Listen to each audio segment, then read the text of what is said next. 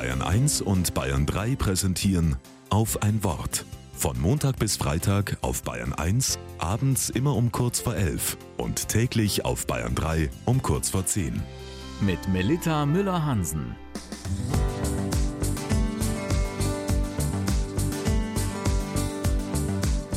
Ich weiß nicht, ob ich heute nachdenken kann.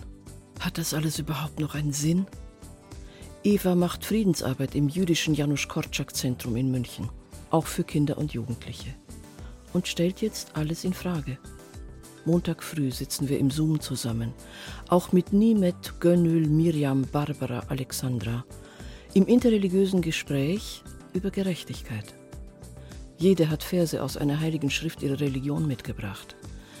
Aber wir haben echt Mühe, ins Thema zu finden denn wir sind in einem Albtraum erwacht. Terror in Israel, Mord und Totschlag unschuldiger Menschen und ein Rechtsruck bei der Wahl am Sonntagabend. Verzweiflung und Verstummen. Aber nach zwei Stunden ist es so, als hätten wir uns gegenseitig getröstet und ermutigt. Und die eigentliche Kraft geht von den Texten aus. Ich bin eine arme und hilflose Seele, möge mein Gott allen Hilfsbedürftigen helfen. Und im Bewusstsein des Leides, das durch Ausbeutung, Ungerechtigkeit, Diebstahl und Unterdrückung entsteht, bin ich entschlossen, liebende Güte zu entwickeln. Dann heißt es in einem anderen Text, Gott stößt die Mächtigen vom Thron und erhöht die Niedrigen.